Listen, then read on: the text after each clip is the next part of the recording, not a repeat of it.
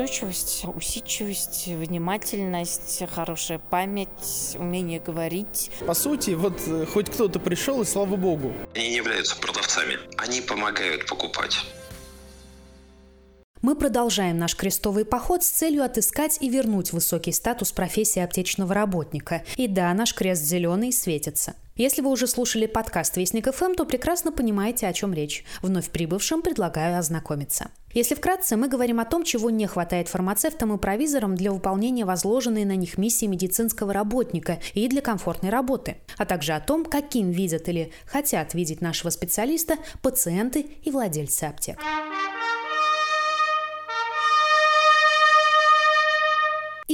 Районах и ищут в столице, сознанием фарма-специалиста. Ищут давно, но не могут найти, фармацевтического лет двадцати, с мечтами о росте и нервами крепкий. Ходит он в белом халате приметном, какой-никакой, но диплом у него. Больше не надо вообще ничего.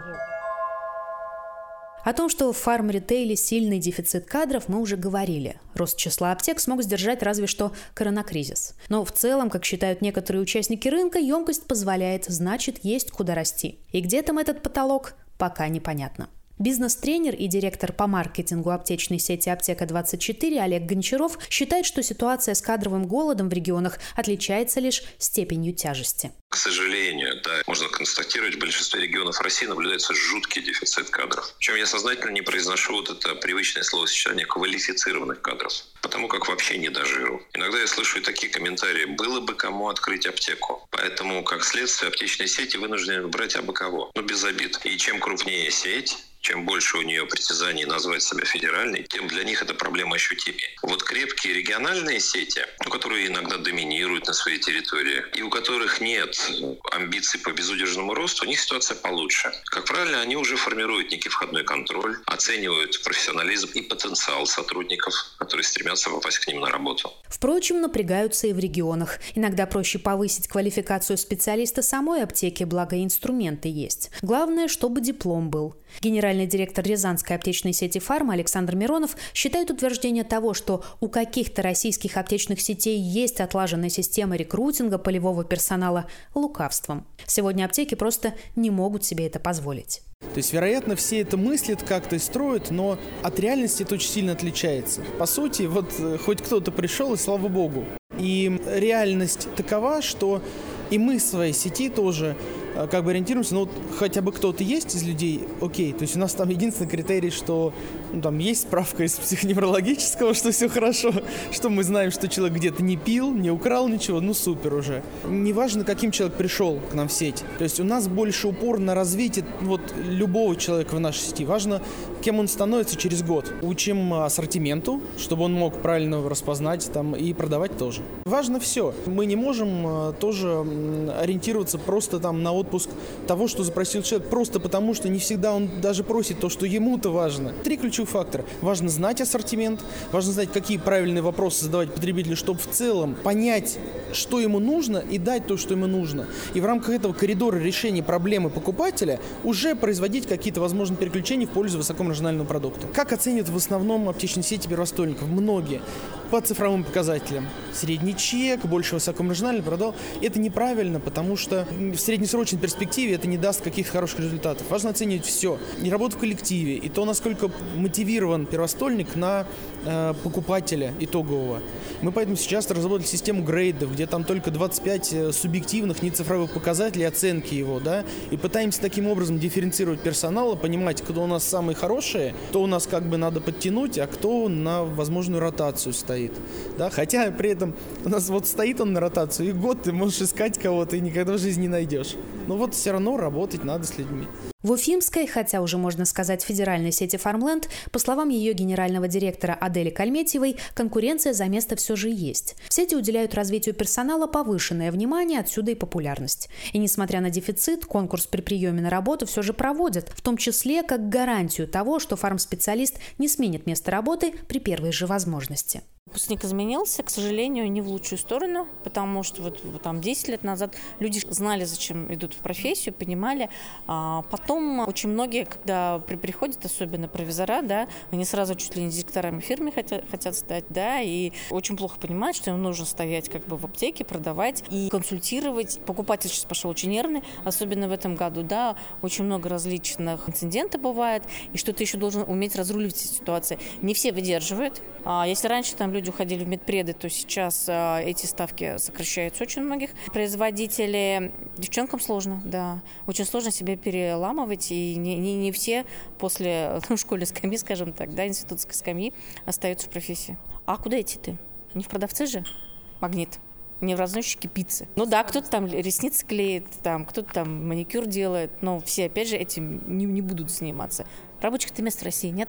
Возник вопрос, а куда уходят медпреды? Но об этом в следующей серии. Тех, кто ушел из профессии, мы назвали разочарованными и посвятили этой теме целый выпуск. Теперь с помощью экспертов попытались выделить несколько групп работников аптек, которые остаются верны своему делу. По какому принципу фармацевты выбирают место работы?